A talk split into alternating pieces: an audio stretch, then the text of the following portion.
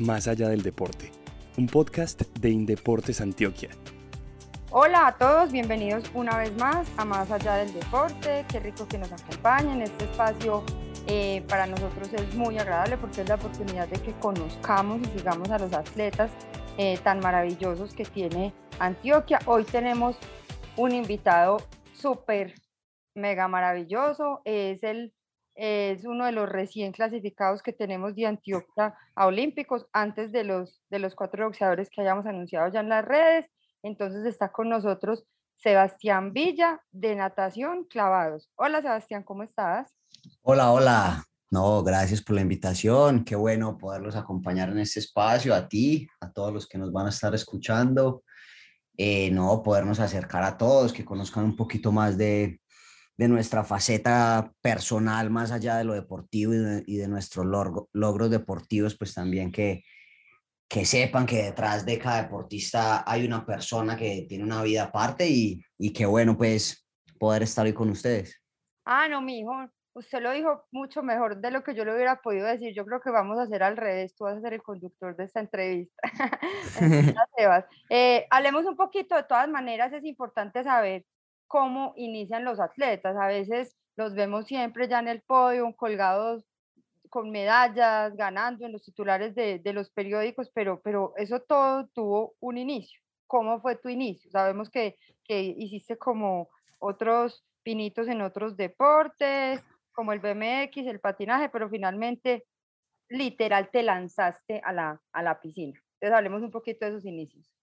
Eh, todo empezó porque mi mamá fue nadadora y como que mi mamá siempre sintió que, que pudo haber tenido como una mejor vida en el deporte, pero como por falta de apoyo de, de mis abuelos, no, no, no le fue tan bien como a ella le hubiera gustado. Entonces, mi mamá con nosotros desde muy pequeños, con mi hermano y conmigo, siempre quiso como motivarnos a, a que hiciéramos cosas diferentes a lo, a lo cotidiano, porque pues uno de pequeño, la única responsabilidad así que tiene fuera de, todo lo que tiene en su casa es como el colegio, ¿cierto?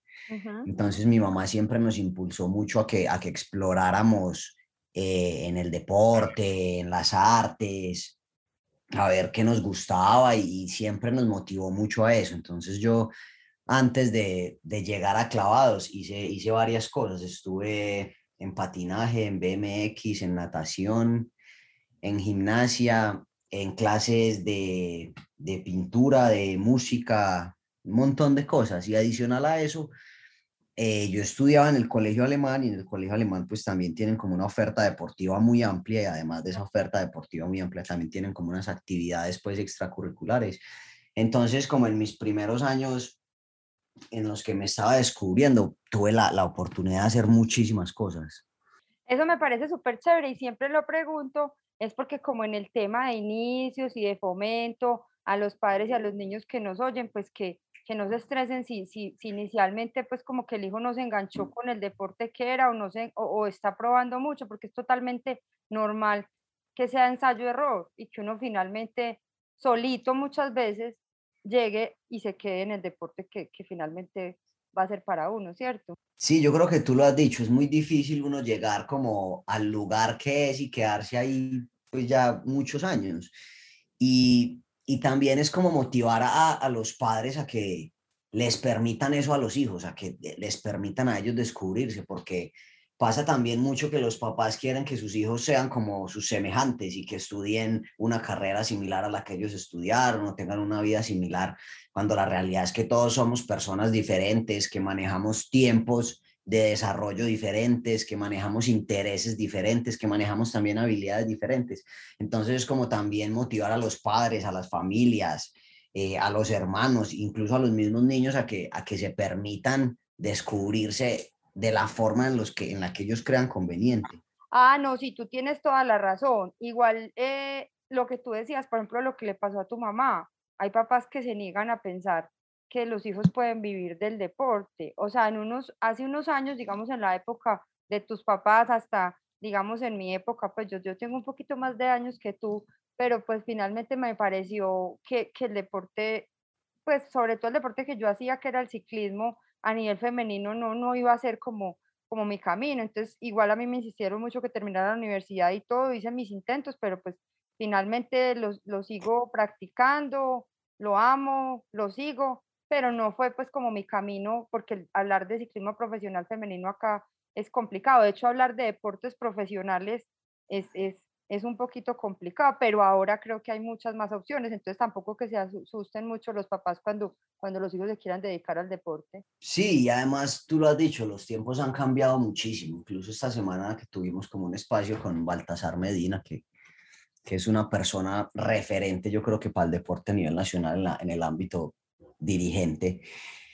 Él nos decía como, es muy difícil y son muy pocos los deportistas que alcanzan a tener un estilo de vida en torno al deporte o que alcanzan a profesionalizarse y vivir el resto de su vida del deporte. Y en el país son, somos o son muy pocos. No me incluyo del todo porque a pesar de que he tenido muchos beneficios del deporte, yo sé que no voy a vivir toda la vida de clavados.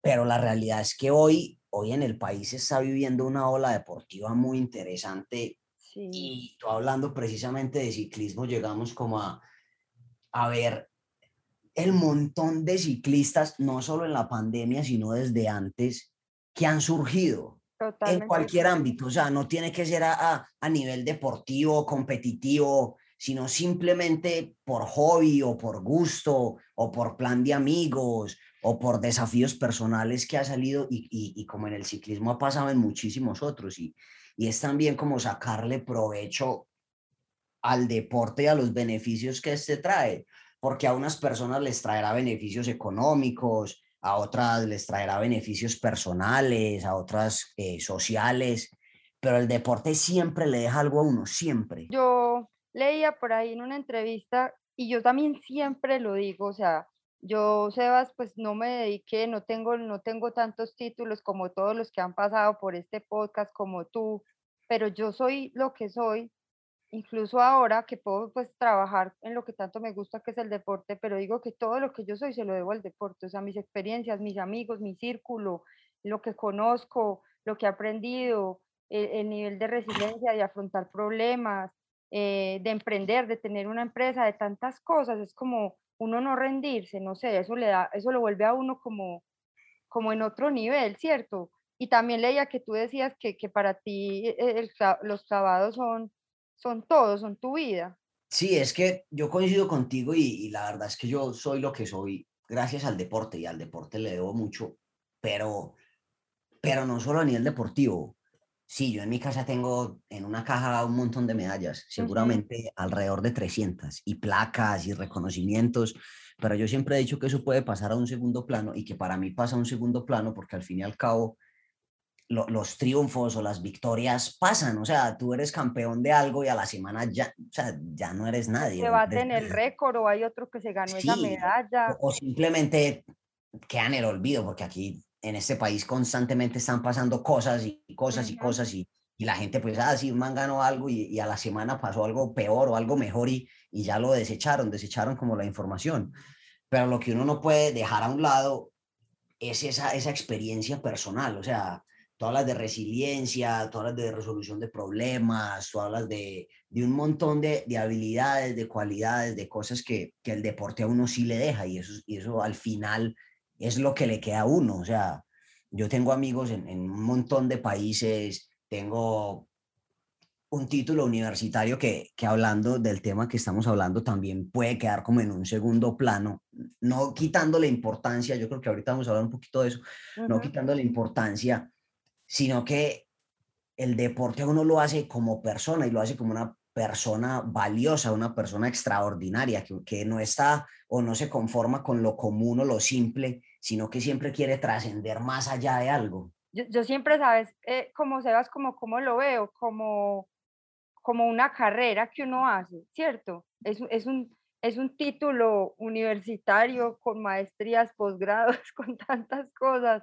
porque uno pasa por demasiados aprendizajes y, y entonces yo siempre lo veo como, como un título, o sea, este, este pues el, el título de, de, deportista profesional, ¿cierto? Sí, y yo pienso que también con los años se le ha ido dando más valor del que se le Total, daba antes. sí, Porque total. antes se hablaba de un deportista y, y era como, ah, sí, él, él es futbolista o es ciclista o hace el deporte que haga y ya.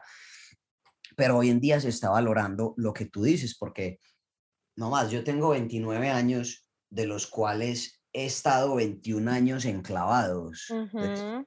si, uno, si uno lleva eso a, a, a una profesión, o sea, yo No, eso empecé tiene desde los- maestrías, posgrados, especializaciones, Sí, o sea, es que- de verdad es, es mucho tiempo el que uno invierte en algo Total, y que, y que sí o sí te va a dejar. O sea, claro que sí. estamos hablando de, de que el deporte, yo siempre he vivido y he crecido con, un- con, una, con un pensamiento sobre el deporte y es que el deporte es una herramienta de transformación social muy poderosa.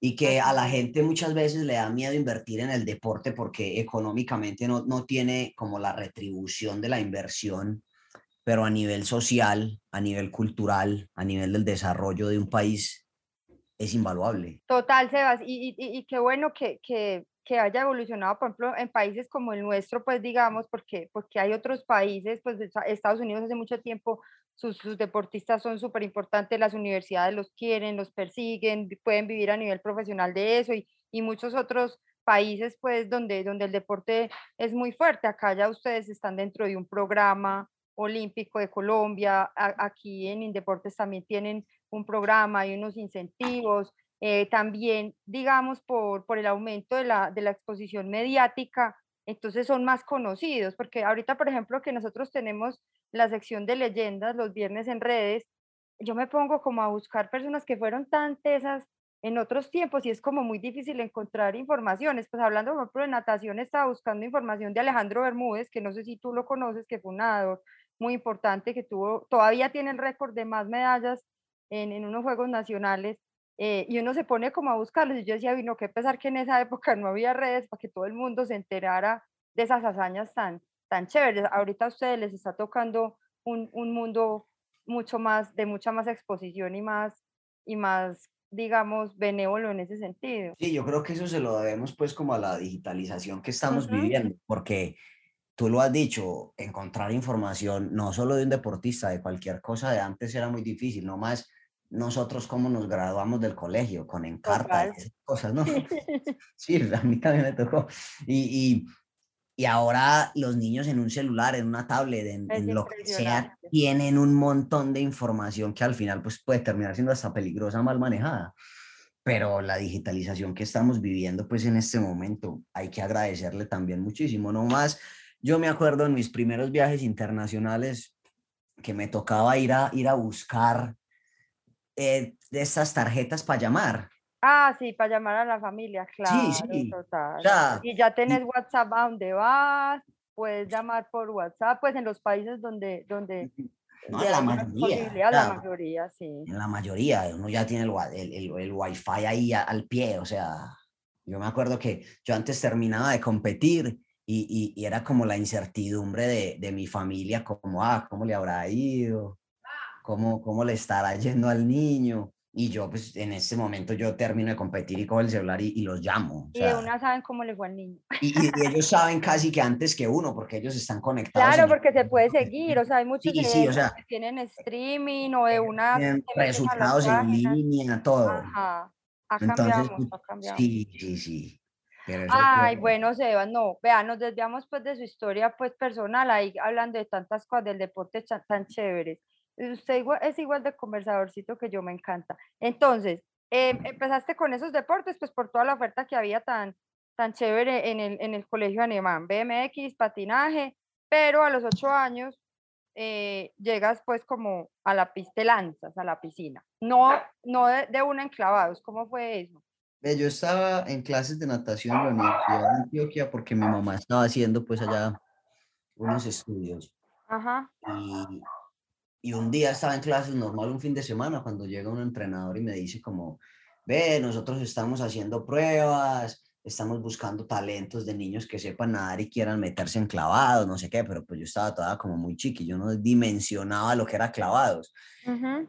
Como en la Universidad de Antioquia también hay plataformas, el ejemplo que nos daban era como, no, mira esas plataformas y uno entonces se tira y da vueltas y tal. Entonces, todos como que, eh, muy interesante. Entonces, el grupito que nosotros estamos de natación nos hicieron la evaluación y nos dijeron como, ve, le dijeron a mi mamá como, ve, tu niño puede ser muy bueno en clavados, ¿por qué no lo intentas? Entonces mi mamá dijo como que, ah, yo no creo, ese que le tiene miedo a las alturas. Ah, ah, no te creo. Sí, sí. Entonces ese fue como el, primer desafío que tuve que enfrentar en clavados. Ni siquiera había entrado y ya estaba como con ese desafío de, de convencer a mi mamá de que yo quería intentar clavados, así le tuviera miedo a las alturas. Y además de eso traía como, como un, no sé, es que no sé cómo llamarlo, porque no, no era un sueño en ese entonces, sino como como una curiosidad de que eran unos Juegos Olímpicos, porque cuando estaba en el colegio, el entrenador de gimnasia, que era un cubano, que fue como asesor o algo del equipo olímpico de gimnasia, le dijo también a mis papás que yo tenía como todas las condiciones para ser un deportista olímpico en gimnasia, entonces a mí me quedó sonando. Entonces como que se juntaron esas dos cosas y, y ahí fue cuando empecé en clavados. Pero entonces estuviste mezclando un tiempo la gimnasia con los clavados y era una combinación como muy, muy, muy excelente, pues porque ustedes hacen algunas cosas que requieren como esa destreza que tiene la gimnasia en los clavados, ¿cierto? Hay como, como posiciones y, y, y algunas torsiones, pues que, que, supongo que la gimnasia te, te iba dando, o sea, se iban complementando las dos y las practicaste las dos al tiempo. Sí, cuando empecé a los meses de empezar en clavado retomé gimnasia, pues porque a mí también me gustaba mucho.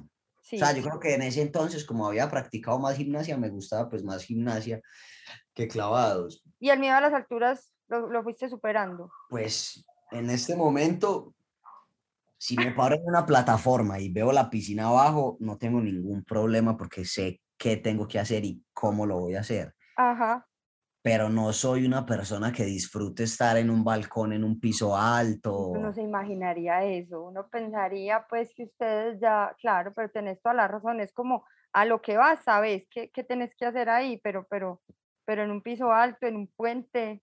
Exacto, o sea, nomás una vez estaba en Toronto y en Toronto pues hay una torre sí. alta y y en uno de los pisos elevados tiene una parte donde el suelo es de cristal. Ajá. se llama la Tower, creo que es. Ajá.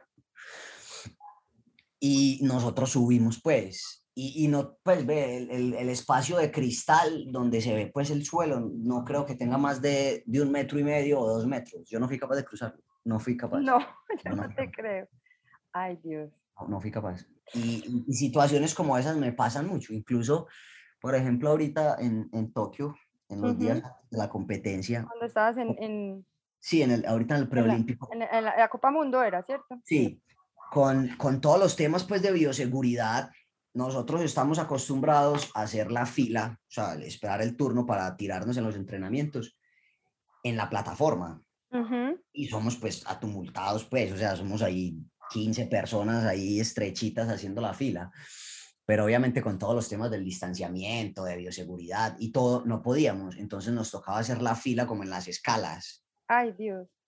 Y, y, y no, o sea, no me gusta, no me gusta estar en las escalas. ¿verdad? Como que subo rápido, yo cuando voy subiendo las escalas subo rápido, no miro mucho para abajo.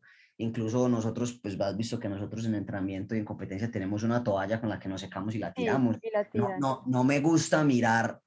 ¿Cuándo la tiras? Sí, o sea, no me, y, y y es, y es peligroso porque abajo siempre hay clavadistas y son 10 metros, la, la toalla está mojada, entonces es pesada. Ah, sí. Y, pero no miro, o sea, y me pasa mucho acá entrenando que a los compañeros les doy, pero ellos saben que no miro, no me gusta mirar. ¡Ahí va la toalla! No, no, ni aviso, o sea, como que saco la mano de la plataforma y la suelto, yo sé, yo sé que ahí cae, pero entonces son como cosas curiosas. Total, no, se, no se imagina uno, no se imagina uno. Sí, sí, sí. Bueno, entonces gimnasia y clavados, pero a los 15 años dejaste la gimnasia y te dedicaste de lleno a los clavados. Yo creo que fue antes. Yo creo antes de los 15, ajá. Sí, porque llegó un momento, o sea, como en la iniciación se pueden complementar muy bien por el tema que uno en gimnasia desarrolla mucha fuerza, mucha elasticidad y muy buena acrobacia. Y eso uno lo necesita para, para clavados, ¿cierto? claro Pero llega un momento en el que ya el deporte se va volviendo más técnico y son técnicas que ahí no se complementan. mejor dicho, lo que podías beneficiarte de la gimnasia ya lo tenías. Sí, exacto. Había que meterle la ficha al resto que Exacto. de, de, de clavados.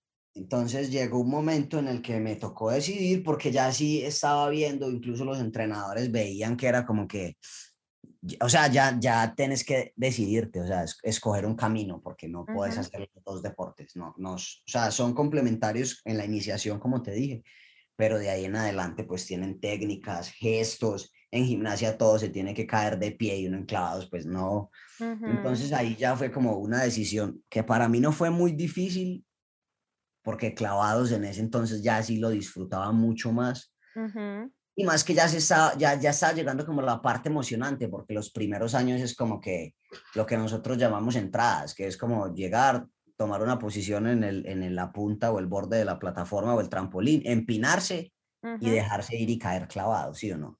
ujú. Pero ya cuando uno empieza a dar vueltas, a hacer giros, ya como que se empieza a poner más emocionante. Y yo creo que también influyó mucho como los referentes que, que tenían clavados y que tenían gimnasia. Ajá, Porque yo en gimnasia veía a, a Jorge Hugo, a Jorgito, claro que sí. pero él estaba prácticamente solo. En cambio, en clavados veía como un grupo más grande, veía más mujeres, entonces como que eso también influyó un poco en que me inclinara más por clavados. Bueno, y entonces, contame ya es- esas primeras salidas internacionales, esos primeros títulos. Obviamente eso también jala, pues porque digamos, o sea, uno, a uno le gusta el deporte, y a uno le gusta entrenar y a uno le gusta competir, pero a uno le gusta, uno es ambicioso y, y también quiere ganar, entonces eso también se va volviendo como, como un incentivo, ¿cierto? Sí, ve, desde, desde el primer año que yo empecé en clavados, me enfrenté con un gran desafío y era que yo entré en febrero. El primer nacional era finalizando el año, en, en noviembre, así. Y yo iba a tener que competir contra personas que ya llevaban incluso año, año, pues un año más que yo. O sea, que al momento de la competencia ellos ya, ya, ya iban a llevar casi dos años, año y medio de entrenamiento y yo unos escasos ocho o nueve meses. Entonces, para mí fue algo desafiante y en un chequeo que tuvimos previo, pues como a esa competencia, yo quedé como sexto, octavo, yo como, no, qué esperanzas. Pues sí, porque era, faltaban como uno o dos meses para la competencia. Y en, y en esa, y en esa primer selección nacional, que fue la primera vez que competí representando a Antioquia, quedó campeón nacional. Ah, no, ahí sí ya, contentísimo. Exacto, entonces es desde ahí como que yo vengo sintiendo ese amor por Antioquia y, y esas ganas de representarlo siempre bien. Entonces desde el 2000 yo vengo siendo campeón nacional en todas las categorías y en las diferentes pruebas que hay. Y en la primera selección Colombia pasó algo similar. Yo voy a, a- a un Panamericano, no tengo competencias internacionales previas antes. La primera es como un Panamericano, no, no tuve ni Suramericano, ni, ni Copa Pacífico, ni, ni Centroamericano, que uno es como ir escalando, sino que llegó a un Panamericano. Y quedo segundo Ujú. ¿Dónde era el como- Panamericano? en, en Belém, en Brasil. Ajá. Entonces, como que yo tenía, ¿qué? Entre a los 8, como que a tenía 10, 11 años cuando fue mi primera selección y, y quedó subcampeón panamericano, entonces para mí fue como que, uy, esto, eh, sí, por ahí sí va la cosa. futuro, ya. sí, sí. Sí, o sea, como que todavía estoy muy pequeño y ya estoy hablando de, de, de, de ser pues medallista en, en, en América. Y de ahí ya pues empieza una carrera deportiva de un montón de competencias, de competir en diferentes categorías, de, ¿cómo se dice? Como de, de irme desenvolviendo en, en, en todas las pruebas, porque uno cuando empieza es solo de, de, una, de un trampolín a una plataforma y cuando vas creciendo ya pasas a tener tres pruebas diferentes. Ujú. Y, y así ya me fui metiendo en clavados. Y, Hay, ya. contémosle un poquito a las personas que hay plataforma y trampolín. Trampolín es el que es como móvil, ¿cierto? Y la Sí, ve. plataforma es la que es de, de cemento. En trampolín hay unas distancias y en plataforma también, ¿cierto? Sí, mira, eh, son dos pruebas, tú lo viste. Está la aspa del trampolín, que trampolín es la, la superficie azul verdosa flexible Ajá. y plataforma es la, la base sólida de cemento, ¿cierto? ujú, Las alturas competitivas son, de trampolín es un metro y tres metros. ujú, Y de ahí para arriba empiezan las plataformas, que son de 5 metros, de siete y medio y de 10 metros. Que 10 es como la- en la que tú estás Sí, sí, sí. más, más especializado y en la que estás clasificado pues a todo. Exacto. ¿cierto? Entonces, cuando uno llega como a la categoría de mayores, ya no hay competencias ni de 5 ni de 7, sino que son todas las, todas las pruebas son de 10 metros. Ah, ok. O sea, como que las pruebas de 5 y 7 son para los infantiles, para los juveniles, para ir haciendo como esa transición en el deporte, para llegar a, a la competencia pues de 10 metros únicamente. Porque uno cuando están infantiles y juveniles, uno tiene la elección de competir de 5, de 7 y así. Y un metro y tres metros siempre son pruebas oficiales, exceptuando la prueba de un metro que no es prueba olímpica. Ok. Eh, la, la que tú, la que tú hiciste, haces, que es, eh, ¿cómo es que se llama? Que se tiran los dos al mismo tiempo. Es, Sí, sí, eh, a eso iba. Y ajá. entonces, en esas pruebas hay dos tipos de sincronizado. Está el sincronizado de hombres y mujeres Y y, está el mixto. el mixto, sí. Yo he, hecho, yo he hecho de todas las pruebas. Sí, yo, es que yo, yo ahí estaba mirando porque ustedes en Buenos Aires se ganaron de todo ahorita en el pasado suramericano, entonces tengo como, como en mi mente que ahí, ahí les, te, te fue muy bien. Entonces, mira, yo, yo, he, yo he competido trampolín sincronizado. De hecho, en, en Londres, en mis primeros Juegos Olímpicos, competí trampolín y plataforma individual. Ajá, Cuando empezaron a, a poner lo de los mixtos, empecé a competir tres metros mixto con Diana. ajá. En, tres- en tres metros eh, sincronizado varones, he competido con, con Alejandro Arias, con Víctor Ortega, con Juan. Guillermo Urán, con Daniel Restrepo. He competido con todos. Ah, qué Y también hay, en las pruebas de plataforma también están los sincronizados, igual, hombres y mujeres y mixto, que también he competido con, con Víctor, he competido con Kevin García, que ya no hace, pues que ya no es más clavadista, también competí y tuvimos muy buenos resultados en las competencias del ciclo olímpico. Y ahora también tengo como un proyecto para el próximo año de hacer la prueba de 10 metros mixto. Mm, qué chévere. Sebas, pero entonces, devolviéndonos a la historia, pues ya me mencionaste tus primeros olímpicos, pero entonces íbamos en que, en que empezaste a ir a competencias internacionales, que te empezó a ir muy bien, y, y ahí sin detenernos mucho, porque hay muchas medallas y hay muchas cosas, llegas a tus, a tus primeros olímpicos, ¿cierto? Que fueron en, en Londres. Sí, ¿Cuántos años tenías en esa época? Fuiste muy joven. creo que eran 20. Sí, la verdad, fui muy joven, pero también fue como la, la consecuencia de, de muchas decisiones que fui tomando en el camino. Una, una que a mí me marcó mucho fue cuando eh, decidí salirme del colegio. Ajá, porque dijiste, no, esto hay que dedicarle. Sí, yo, yo cuando estaba en el colegio alemán me faltaban dos años para terminar y yo le dije a mis papás que yo me quería salir del colegio, que quería empezar a entrenar más horas porque yo quería estar pues en los próximos Juegos Olímpicos. Eso fue en el 2010, yo les decía que yo quería estar en Londres. Ajá, eh, ellos aceptaron con la condición de que sí o sí me tenía que graduar, sí, obviamente. Que para mí también era, era como, como una, una claro. compromiso personal, o sea, siempre me ha, me ha interesado mucho como la parte académica y la formación por fuera de, de la carrera deportiva, ¿cierto? ujú, Entonces yo voy a Londres, clasifico, entonces yo ese año iba a ser 11, entonces empecé como en enero, nosotros teníamos el preolímpico en febrero, la verdad no estudié casi pues en enero ni en febrero, claro. para el preolímpico, para el preolímpico yo estaba validando y, y cuando llego, ya con la clasificación voy al colegio y les digo como, no, yo no voy a estudiar, Voy a parar, claro, no. Sí, de Olímpicos, los- miren a ver. Sí, sí, sí, yo como que yo les digo como, como no, yo, yo, yo, o sea, yo hice los cambios en mi vida porque me, me, me, Ese era tu objetivo. sí, o sea, yo, claro, yo me estaba proyectando para los, a los Juegos Olímpicos, una vez lo consigo, llego y digo como que, pues he hecho un, un cambio muy grande, renunciar al colegio alemán, Eh, estuve unos meses en el Salazar donde no me adapté y no me gustó, entonces me Ajá. salí, busqué la opción de validar, en el colegio que validé también se graduó David Ospina, el arquero de la selección, Ujú, yo como que, ok, y, y ellos precisamente por el caso de David lo entendieron, porque David pues, se tenía que entrenar toda la semana con Nacional en ese entonces. Ellos decían como Claro. que, hey, sí, o sea, hay que ayudarlo, te apoyamos, eh, hagamos algo. Tenemos dos opciones. Si querés, eh, nos adaptamos a tus horarios, o la otra es que vengas cuando vayas a los Juegos Olímpicos. Y yo, bueno, nos vemos en agosto. Sí, total.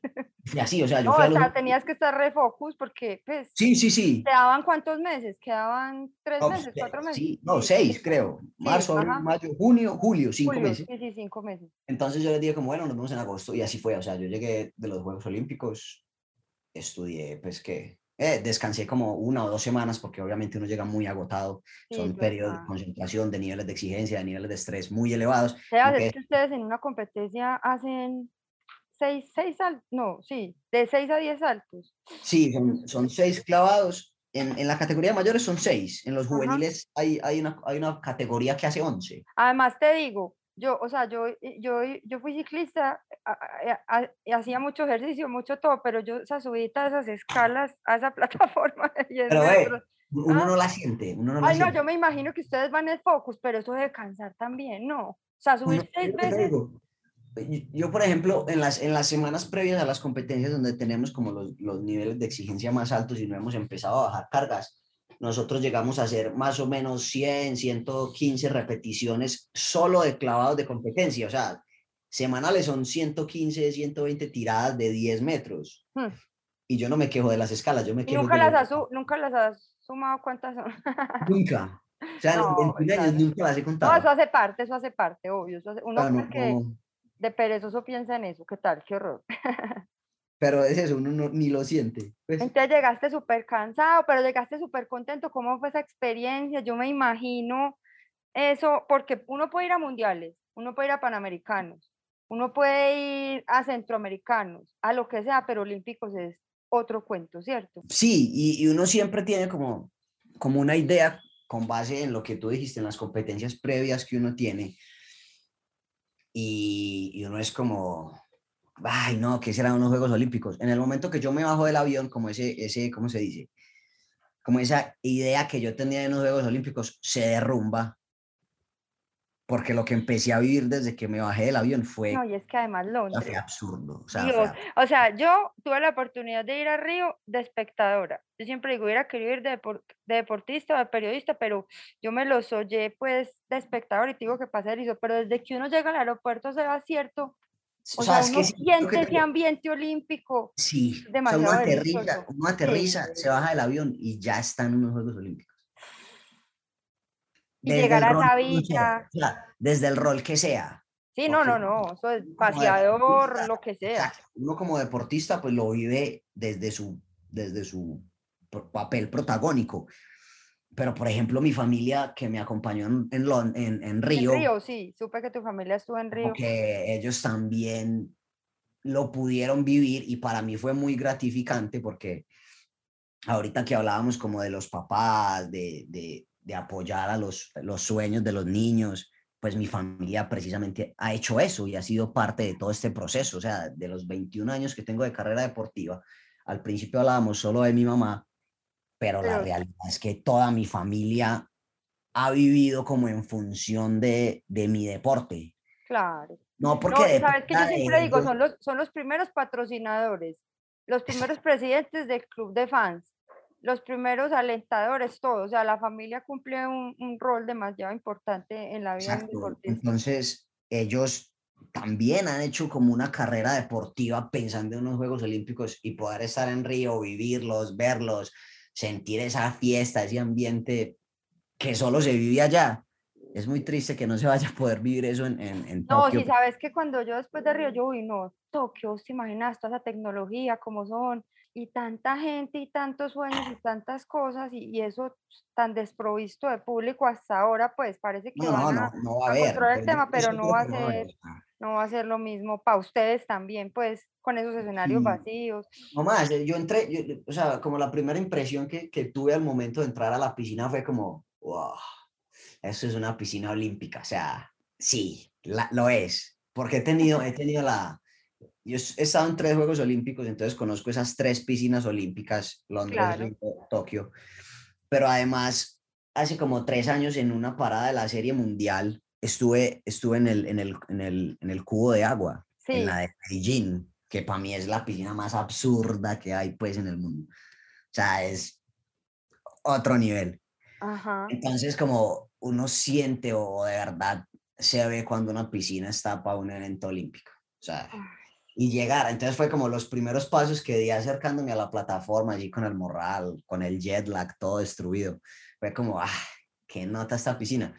Y el siguiente pensamiento fue como, qué tristeza, o sea, que vaya a estar así, vacío. Ay, sí, total. O sea, porque estaba vacío completo. Pues estábamos los deportistas en la parte de nosotros, pero afuera, o sea, arriba, en las tribunas no había nada, estaba vacío. Y uno decir como... Y ni un aplauso. Qué, qué desperdicio una piscina olímpica así vacía, un escenario, y, y, nos va a pasar a todos, porque se vive la fiesta, o sea, uno como... No, es que, es que se va, yo, yo, pues yo en, en, en Río no tuve la oportunidad de nada de natación, que me, que me, pues, pues eso me dio muy duro porque estaba súper complicado el tema de, de, entradas y todo.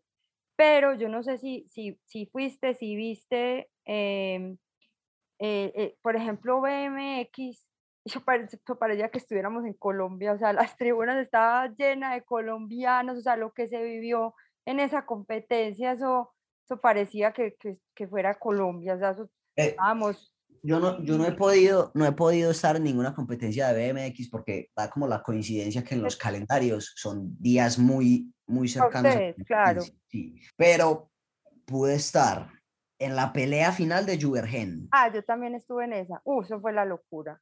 Pude estar en, en la competencia de salto de Catherine. Ah, sí, yo también, que ese día también corría y exacto, Uf, exacto. Y entonces yo apenas terminó pues el, la competencia de catering, me tocó correr por Para fuera. ir al otro lado, yo no, yo sí, no metí sí, ese pique y yo dije, no, yo él, él, él, termina por aquí cerquita y nos saluda, pero sí mucha gente se metió, porque era, pues para los que nos oyen, catering corría, por decir algo, en occidental y, es, y, y, y él corría en oriental. En oriental, entonces había que salir a meter el pique de medio estadio para poder ver la salida de... Yo lo hice. Yo lo hice. Ay, no, es que yo lo, sabes que yo lo vi desde el otro lado y, y, yo era mirando esa pantalla y yo no, él pasa por acá y nos volea la manito, pero, ah. pero espectacular, pues haber estado en, o sea, Entonces, esto todo lo, lo contamos y es para que sepan ese ambiente que se vive en, en todas esas competencias y que desafortunadamente en Tokio no va a estar, ¿cierto? Que va a ser, va a ser, sea, se van a hacer, pero, pero marca la diferencia mucho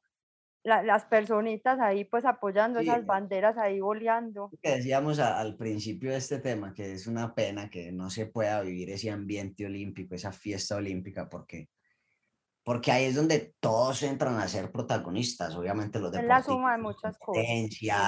El ambiente que se vive, por ejemplo, en, en, en, el, no sé cómo se llama, como en, como en, el, como en el complejo olímpico, pues, donde están sí. la mayoría de los escenarios. Ah, sí, en el complejo, sí, de Sí, como en la unidad deportiva, pues, o sea, como Ajá. en el... Que digamos, en, eh, eso, por ejemplo, en, en, Río había, por ejemplo, la piscina quedaba en, pues, era, era como por deporte, ¿cierto? Estaba, estaba en una parte de atletismo quedaba súper lejos, eh, pues quedaban como reunidos por deportes en diferentes lugares, pero uno ve la gente de otros países, las banderas, salir de, del hay, coliseo. Hay pantallas, así como en los lounge, hay pantallas gigantes, la gente es comiendo, tomando cerveza. No, no, eso se vive una fiesta. Es, es eso, el deporte en realidad es eso.